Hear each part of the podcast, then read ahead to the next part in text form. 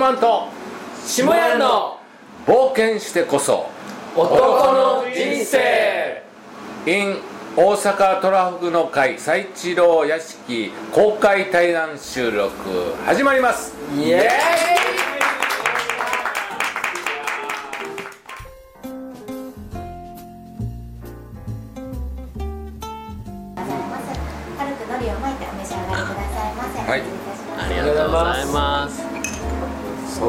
んなでそれをねあのじゃあもうやったことないんでやってみようっていう形でやってみてほんで見事ねあのなんとかこうそうかその当時カメラをね外で野外で撮影するの初めてっていう、そもそも外で撮影したことがないっていうねビデオ回したことがないっていう状態でカメラ持ってってその250キロ全部撮影してほんで帰ってきてじゃあ帰ってきたけど映画編集したりとかいろいろするのに資金がないっていう話になってじゃあ集めようって言って。うん。でこうちゃんがね55日間だっけその時は。で500万を集めようって言って、言い出して、どんなことやったっけね。電話？電話。やたら電話するっていう。のを頑張ってやったら550万ぐらい集まったんだよねそのうち。多いねみんな出資してくれたの。そうですね。そうですね。スポンサーです。クラウドファンデはい。本当にねあの結局リターンっていうのはね。ああじゃあクラファンでそれをそうですね。企画してリターンも作って。でもリターンって言ってもほとんどエンドロールに載せるとかそのぐらいのもんでリターンっていうようなもんじゃなかったんですけどみんなが応援してくれてだからねクラウドファンディングじゃなくて自分たちでサイト作ってあそうですね。サイトも全部作って。もう分かんないなりによっしゃ作ろう。すごいね。全部ゼロから作っていってそれで映画ができて、えーそれがねあのあそっかあれはオフレコやっけまあいろんな日本全国回らせてもらったりとか、政府の大きな機関でちょっとねうんうんうん呼んでやってもらったりこれオフレコで言ったらいいかな。アフレコだったらいいんじゃない？オフレコ SNS は NG ですね。あの総理官邸にうん。うん呼んでいただいて上映会をね首相にすごいね。上映させていただいたりとかアメリカ4カ所でうん。上映ツアーやらせてもらったり、うん。サンえなんかサンフランシスコロサンゼルスオレンジカウンティなんだっけ？サンん？なんだっけ？忘れちゃった。サンディアゴだっけ、ね、違うな。忘れちゃった。まあアメリカの4カ所でね。待って中国語版もできて英語版と中国版もできてね世界でもちょっと見てもらえるような流れになりっていう感じでね映画の挑戦もそんな感じでほんで今年か今年はニュージーランドに挑戦したんですけどニュージーランドは250キロっていう山岳レースそこでもじゃあ2作目撮ろうって言ってで撮りまして今度はじゃあ1000人の仲間を集めて1000人の監督っていうみんな大事だからみんなで作ろうって言ってあのなんか Facebook グループで意見でももらいながら、はい1000人監督っていう企画をやろうと。ほんで今度結構あのペルーとニュージー行ったのかな、だったら結構経費もめっちゃかかってたんでじゃあ今度1000万ぐらいかかるなっていう話で。じゃあ1000万と1000人を集めようっていう企画では2作目を作ってこれも55日間でやろうって言っててね。それで見事。またそうですね55日。56日目ですね。ちょっと6時間ぐらいオーバーしたんですけど、はいはい。その時1000万が集まり。1000万集まった。1000人も集まり。また映画ができて。ね。そしてかなえちゃんもね監督で。うん。あそそしてその音楽ではこの肉まんのねあの曲も使ったりとかしながらそんで上映ツアーではこの3人で肉まんと上映会っていう形で全国今回らせてもらってこの集大成で今度10月26日っていうあなるほど。挑戦のまた300人ライブいやポイントに入っていく感じですね。今そこに至る感じです。なかなかとちょっと。それは、えーとライフプレャー。そうですね。ライフトレー2ですね。2はい。今年できたの2ですね。ツー。はい。えーじゃあ3は俺出演するわ。あります。やった。ゴールレースに。え？ゴールレースに。なんかあのなんか3キロぐらいのレース3 キロぐらいのなんかあの琵琶湖のレースとかさ淡路島のレースとかさ小豆島のね3キロレースとか。でも今年あれですよ最年長うちのチームで58歳で女性ですよ。おしゃし女性？最年長。そんなん体力的についていけるの？いやもう今から練習じゃないですかね。まだ半年あるので。じゃあ俺だけバイクで走る 走ってますよね。昔走ってたんよ。あそうなんですか？昔ねあのほら公園行ったりワンデーするような地方行った時に、は翌日あのホテルの周り10キロ15キロをね毎回走ってて3年間で1000キロ走ろうと思って iPhone アプリであのナイキアプリでこう累計取っていったら3年間で1000キロ走ったの。はい。うん。でこれでもうあのジョギングは一区切りやと思って今度チャリンコやと思ってあのロードバイク買ってでロードバイクバーン走り出したんですよ、うん。クロスバイクとかロードバイクとか。すごい。それで2年間で1000キロ走って。これもう1000キロ1000キロ修行終了やっつって。今度じゃあこうアシスト自転車買いに行こうと。バッテリー付きのあこうこうクロスバイクかっこいいのにこうバッテリーが付いてめっちゃスピードが出るやつあんねん。それ買いに行ったらなんか35万ぐらいするから、うん。こんなんやったら原付バイク買うた方がええんちゃうか思って原付バイク見に行ったで 原付バイク見に行って買おう思ったら「お兄さんこれ買ってもあれ制限時速30キロですよ」って言われて「これめっちゃスピード出るから捕まりますよ」って言われて「それもそうやな」だからあの中型バイク乗った方がいいんじゃないですか。って言ったら「あそういう手があったか」で今中型バイクあの合宿免許で1週間で10万円で取れますよ。へえおで iPhone で調べたらほんまやって。ほんでそれ申し込んどこう思ってほんで、4えー54で中型バイクの免許を1週間で取ってで250バイク取り出したわけ。えほんであれこれ 250cc ちょっと馬力足らへんわと思って半年で あの 400cc 乗り換えて。ー、うわ 400cc 去年まで1年間2万5000キロ走ってでこのまた乗り換えて今あの 650cc うわ大型バイク乗ってるわけ。でそれを大型免許が 2, 2年前55で取ったんです。チャレンジャーっすよね。で55歳で大型バイク免許に挑戦っていうタイトルで YouTube に出したらこれが今36万回。うわチャンネル登録どれぐらいチャンネル登録今ね640人ぐらい。えでも35万再生。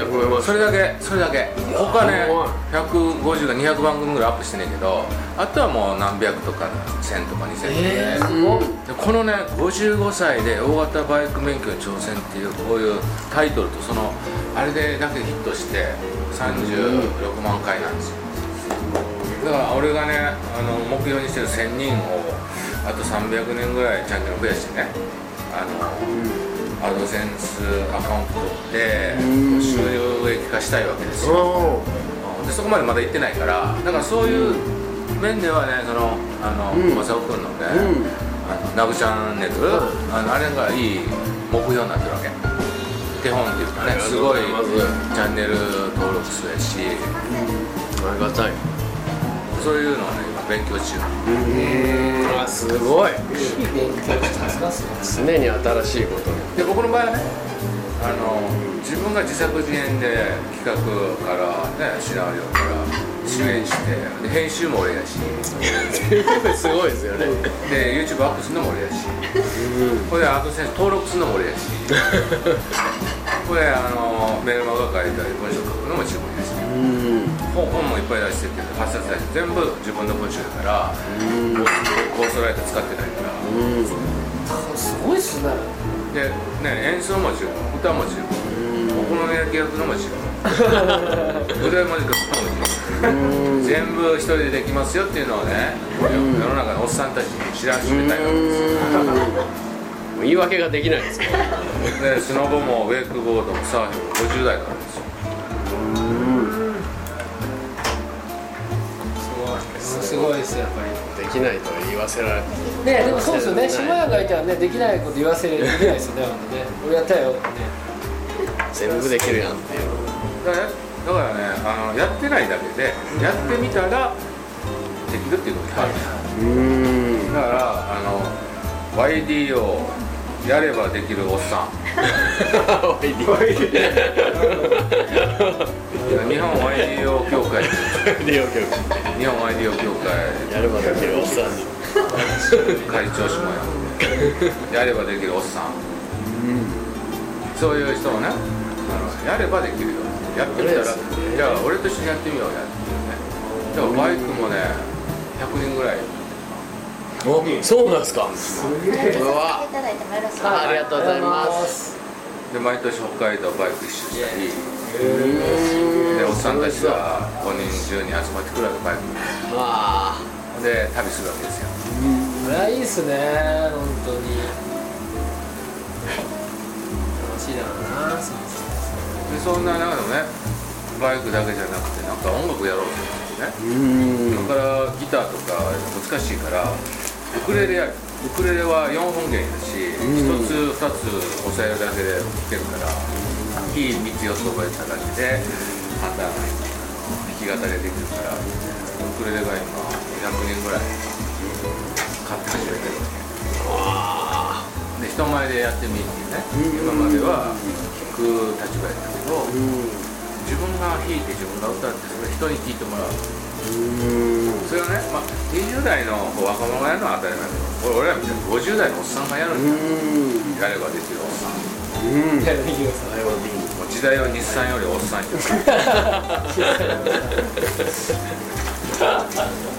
必ずでも笑いがすごいですよね。笑いがいるよ。ねいやすごいっすね。俺笑いの点では天竺よりすごいいやそうですよ。いやほんまそうだと思いますねそのちょこちょこ出してくるからほんまにもう小出しやけどあれですね。そういうなんかね楽しむおっさんなんかね真面目なおっさんが多いからうん。仕事ばっかりしてる。うん家と会社の往復ばっかりでん。だから言うたら魔の三角地帯言うてね家と会社と飲み屋さんいうね。この魔の三角地帯に引きこもりの人がいっぱいおるわけよ。家と会社と飲み屋さんしかこの三角地帯の中で生きてるねそこから出ないとねこういう人たちは出会えないし。いろんなこうこうい異次元の人と出会うともう生き方やこう習慣やこう環境職業が全く違うからなんなんかやっぱこう刺激を受けるわけうん。外側に引きずり出してこう竜巻に巻き込んでいく。そうトルネードがバー巻き込むとそんなんやとったら巻き込むぞ。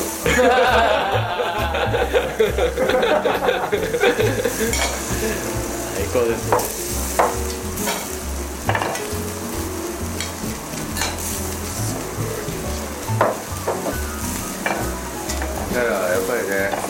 人たちは自分で気づいてなくてこれがあ生き方でしょうがないんやっていうね家族を養うためには会社勤めしとかなあかんし自分の夢とか言ってられへんみたいなもう大体40代になるとまあ諦め教師になるわけですよ。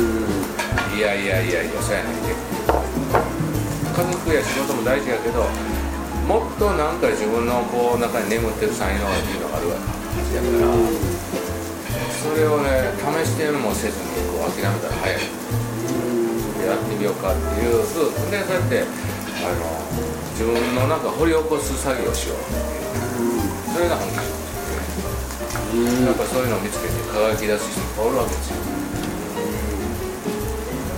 今お配りしたのは三河という部位の焼き肉でございます。味付いてありますので、そのままお召し上がりくださいませ。ありがとうございます今お焼きしてるのが外身という皮の部位でございます。はいうん。うまっ上見最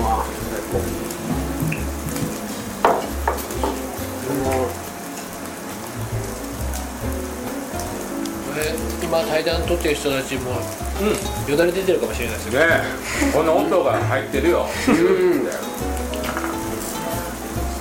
ちゃ美味しいです幸せ。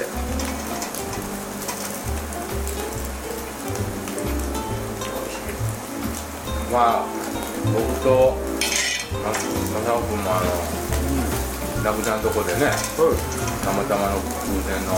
何年前ぐらいですか？あれ何年前でしたっけ？ね34年前ぐらい。そのぐらいですね。はへ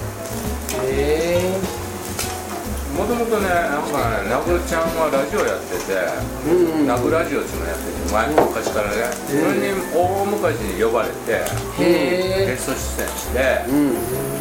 あの TTT の話とかうね、んあいろんな話をしたらうん。ナブちゃんが